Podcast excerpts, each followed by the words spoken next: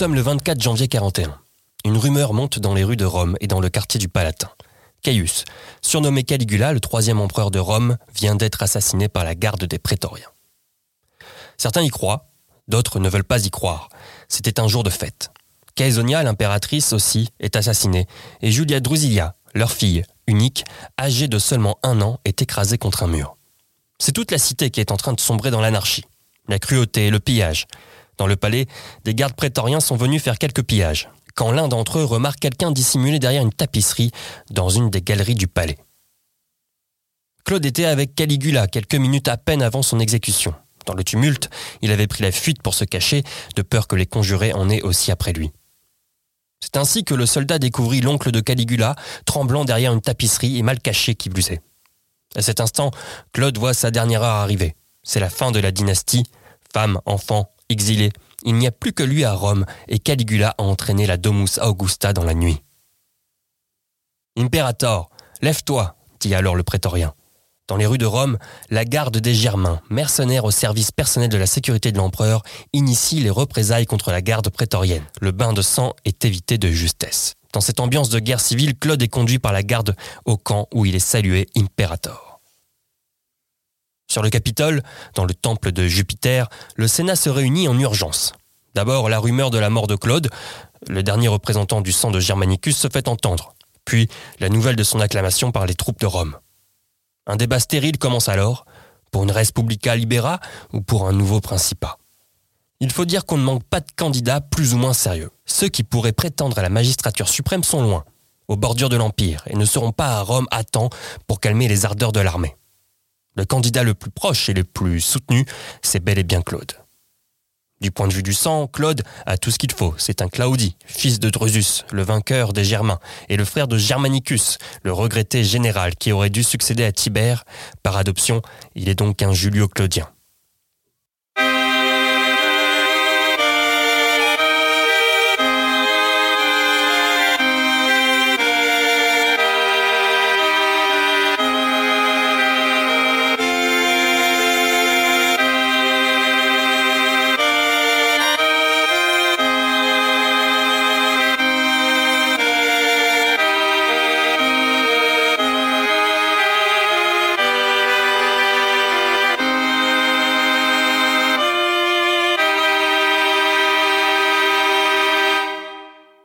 Le dernier de la liste, peut-être.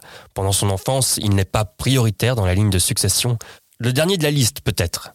Pendant son enfance, il n'est pas prioritaire dans la ligne de succession. Auguste, Tibère et même Germanicus, si nous suivons le plan de succession euh, du premier empereur, ont tous des descendants, et ce tout au long de l'enfance de Claude. Claude est un enfant pas comme les autres, chétif, handicapé, il a des difficultés à s'exprimer abandonné par son père qui décède l'année suivant sa naissance, il n'est pas le plus regardé de la famille. Il ne montre aucune prédisposition à être un homme d'État. Il est considéré par sa mère comme une ombre d'homme, un avorton, une ébauche de la nature. Et lorsqu'elle voulait parler d'un imbécile, elle disait ⁇ Il est plus bête que mon fils Claude ⁇ Auguste lui-même a écrit à son sujet une lettre livrée par Suétone. Ma chère Livy, conformément à tes désirs, je me suis entretenu avec Tibère sur ce qu'il conviendrait de faire de ton petit-fils Tiberius au fait de Mars. Nous avons été d'avis tous deux qu'il fallait déterminer une fois pour toutes le plan à suivre à son égard. Car s'il est dans un état normal, pourquoi hésiterions-nous à le faire passer par les mêmes degrés d'honneur ou à passer son frère? Si au contraire, nous le trouvons incapable, si son esprit est aussi malade que son corps, ne nous exposons pas. Ainsi que lui, aux railleries de ceux qui ont coutume de se moquer de tout.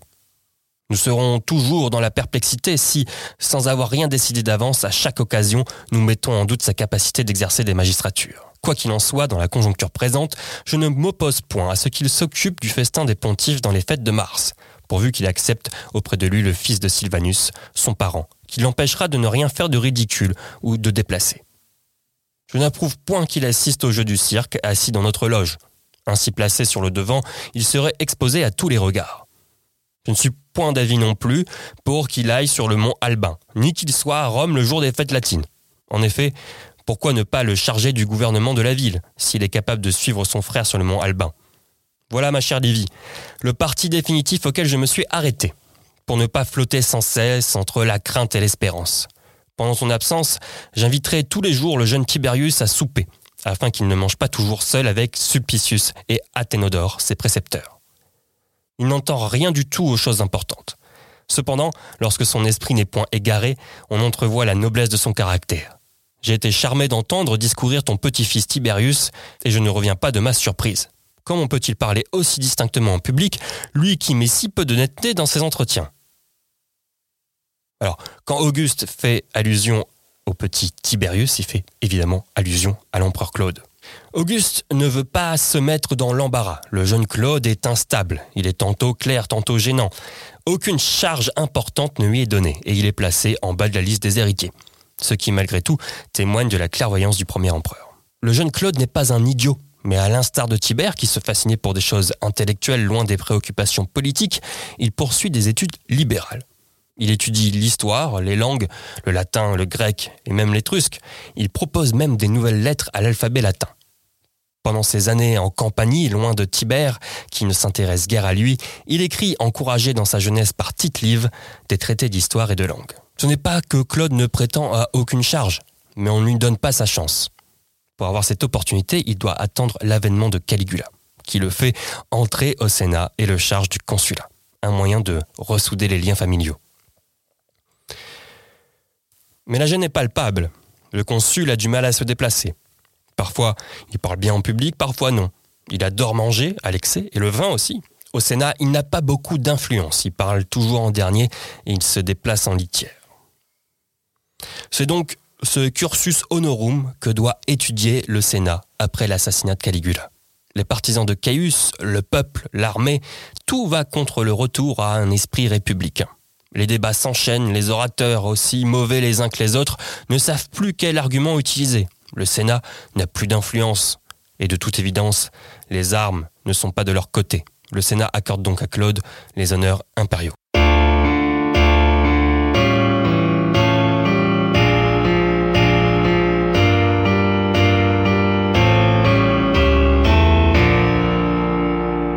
Consuls jusque-là avaient envoyé entre autres personnages des tribuns du peuple pour défendre à Claude de ne rien faire et de demeurer soumis à l'autorité du peuple, du Sénat et des lois. Mais, abandonnés par les soldats qui les entouraient, ils finirent par consentir à cette élection et décernèrent à Claude tous les honneurs appartenant au pouvoir suprême, nous dit Suétone. Et la tâche n'est pas aisée pour le nouveau prince. L'heure est à l'apaisement. Bien que le doute plane sur ses compétences, c'est un homme aguerri, habitué à la cour impériale. À 50 ans, il n'ignore rien du fonctionnement de l'État. Il proclame d'abord une amnistie générale pour les crimes condamnables sous Caligula. Il soigne ses relations avec le Sénat, même si la sphère du pouvoir se déplace de plus en plus à la cour. Et pas n'importe quelle cour. Claude s'entoure d'affranchis pour gouverner. Parmi eux, Narcisse, le secrétaire impérial et conseiller de confiance de l'empereur, Polybe, un affranchi influent qui a été le tuteur de son fils Britannicus, Caliste, qui a peut-être occupé des fonctions administratives à la cour, et Pallas, qui avait la charge des finances impériales et était responsable de la gestion des revenus de l'État, des taxes et des dépenses. Ces rôles auraient plutôt été confiés à des chevaliers ou à des sénateurs en temps normal, mais Claude s'entoure des gens en qui il a confiance. Au sein de la cité où la paix est restaurée pour un temps, Claude travaille énormément. Toujours disponible et à l'écoute des citoyens, il bénéficie d'une certaine popularité. Il se prononce contre l'infamie de Caligula, il fait diviniser Livie, l'épouse d'Auguste, et entame des travaux d'envergure. Rome est une cité très peuplée. Il y a beaucoup plus de bouches à nourrir que de terres arables dans la région de Rome. Il fait donc agrandir le port d'Ostie en créant le port maritime de Portus, permettant aux bateaux venus d'Orient d'alimenter la ville en denrées alimentaires, et il fait construire deux aqueducs pour alimenter Rome en eau. Enfin, il élargit le pomerium, la limite sacrée de Rome, incluant ainsi l'Aventin, symbolisant l'élargissement de l'Empire. Car si Auguste avait recommandé à ses successeurs de ne pas agrandir les limites de l'Empire, ce dernier s'agrandit toujours. En 41, la Norique est annexée au nord de l'Empire, puis c'est au tour de la Lycie en 43, au sud de l'Anatolie. Mais surtout, la conquête dont rêvaient tous les généraux, la Bretagne. Il est de bon goût pour les anciens de se moquer de Claude et de sa conquête de la Bretagne. Mais là où avait dû renoncer Jules César et où avait échoué Caligula, Claude peut se targuer d'avoir été l'empereur qui a vu la Bretagne, au moins une petite partie, devenir romaine. Les légions étaient prêtes, depuis le temps de l'humiliation de Caligula. Parmi ces légions, on retrouve la Légio Douai Augusta, commandée par un certain Vespasien, dont nous reparlerons dans Caput Mundi. Mais c'est Aulus Plotus qui prend la tête des opérations générales. L'île de Bretagne nourrit tous les fantasmes des Romains. C'est le bout du monde, littéralement, une terre sauvage. Il faut traverser la marée Britannicum et ses dangers. L'expédition a débuté par un débarquement massif sur les côtes de Bretagne. Les premiers affrontements sont violents, mais les Romains réussissent à avancer progressivement vers le nord et l'ouest de l'île. Certaines tribus locales ont résisté farouchement, mais d'autres se rendent aux Romains. À Medway, les Romains traversent la Tamise en construisant un pont flottant et mettent un terme à la coalition celte. Plotus prévient immédiatement l'empereur, l'éditeur définitif sur les Celtes est proche, il doit venir. Suétone nous raconte. Il s'embarqua à Ostie, mais il faillit être deux fois submergé par un vent impétueux sur la côte de Ligurie. Aussi vint-il par terre de Marseille à Geosaricum et il opéra son passage. Là, sans combat et sans effusion de sang, il reçut en très peu de jours la soumission de l'île, revint à Rome six mois après son départ et triompha avec le plus grand appareil le Sénat lui octroie le droit de porter le surnom de Britannicus. À lui et sa descendance. Il fait ériger un arc de triomphe sur le champ de Mars, sur lequel les Romains peuvent lire le Sénat et le peuple romain, à Tiberius Claudius César Augustus Germanicus, fils de Drusus, grand pontife, détenteur de la puissance tribunicienne, onze fois, consul cinq fois, acclamé impérateur vingt-deux fois, censeur, père de la patrie, parce qu'il a reçu la soumission de onze rois des Britons, défait sans perte et pour avoir le premier amené des peuples barbares au-delà de l'océan sous la domination du peuple romain.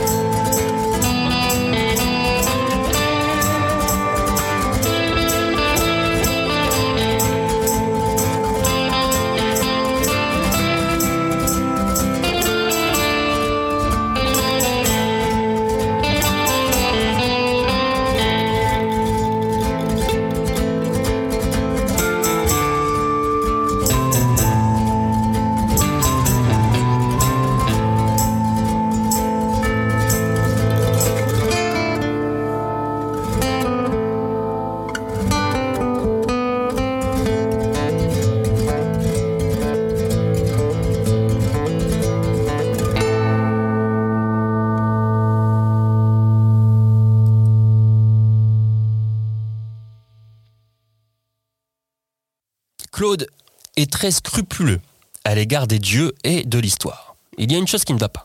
Auguste s'est trompé. Il a célébré les jeux séculaires beaucoup trop tôt, même si ce dernier prétendait au contraire qu'ils avaient été célébrés trop tard. Quand le crieur public annonça que les citoyens assisteront à des jeux que personne n'a jamais vus et que personne ne verra plus jamais, ce fut l'hilarité générale car bien que généreux, beaucoup de citoyens avaient vu dans leur vie les jeux séculaires, et la formule, au lieu de faire grand bruit, n'avait plus le sens espéré. C'est-à-dire qu'au-delà du scrupule religieux, Claude aime les jeux. Toujours dans le souci de donner à Rome un approvisionnement sûr en blé, il décida de faire assécher le lac Fucin, non loin de Rome, afin de gagner un peu plus de terres arables.